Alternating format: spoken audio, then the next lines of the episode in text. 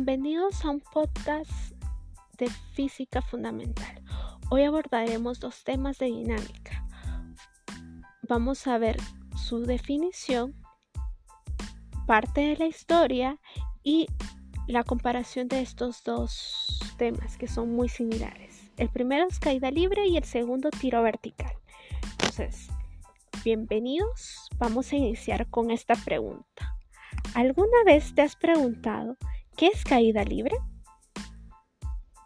La caída libre existe cuando un cuerpo es liberado desde una altura x con una velocidad inicial cero y durante la caída adquiere aceleración debido a que la fuerza de la gravedad la afecta. La constante es el valor de aceleración de la gravedad, que es g es igual a 9.81 metros sobre segundo. Vamos a conocer un poco sobre la historia de esta caída libre.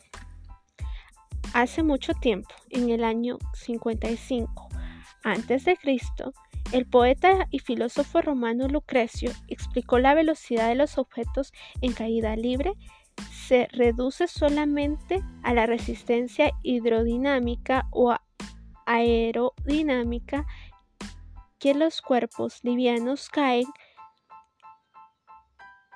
más lentamente por ese motivo, pero que todos los cuerpos deben caer a la misma velocidad en, en el vacío.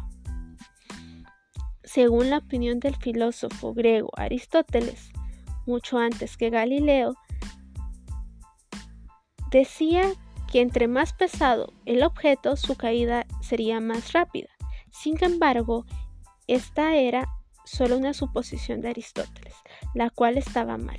Consideraba que los cuerpos pesados deben caer al suelo más rápidamente que los livianos, ya que se hunden en el agua mientras que los livianos se elevan. En 1554, Giovanni Bautista Benedetti refutó la hipótesis de Aristóteles, demostrando que dos esferas idénticas contenidas con firmeza entre sí mediante una varilla, es decir, sin masa, caen a la misma velocidad. La idea que el cuerpo se mueve a una velocidad constante al caer también proviene de Aristóteles. En 1590 Galileo Galilei presentó las leyes de la caída.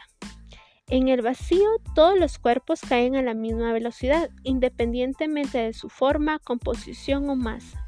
Su caída libre es proporcional al tiempo de la caída, mientras que la distancia de la caída es proporcional al cuadro del tiempo de la caída. Esto significa que la aceleración es igual para todos los cuerpos. En el mismo punto, en 1659, Robert Paule confirmó mediante experimentos que los cuerpos con masas diferentes caen a la misma velocidad en el vacío. Ahora ya vimos esta importancia de la velocidad en el vacío. Ahora vamos a ver, según la visión de Galileo Galilei, sobre el tiro vertical. El tiro vertical, al igual que la caída libre, es un movimiento uniformemente acelerado. Tal como la caída libre es un movimiento sujeto a la aceleración de la gravedad, solo que ahora la aceleración se opone al movimiento inicial del objeto, a diferencia que la caída libre que opera solo de bajada. El tiro vertical comprende la subida y bajada de los cuerpos y objetos y posee las mismas características la velocidad inicial siempre es diferente a cero. Mientras el objeto sube, el signo de su velocidad es positivo.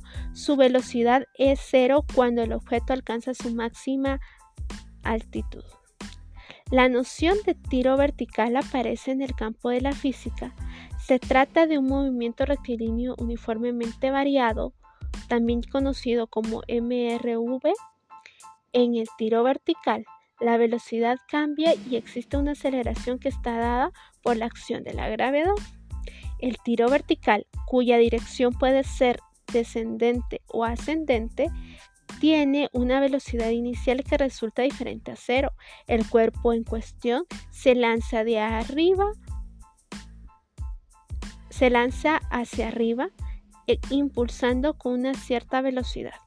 Luego regresa al punto de partida con la misma velocidad, aunque un sentido contrario, la que tenía en el momento del lanzamiento.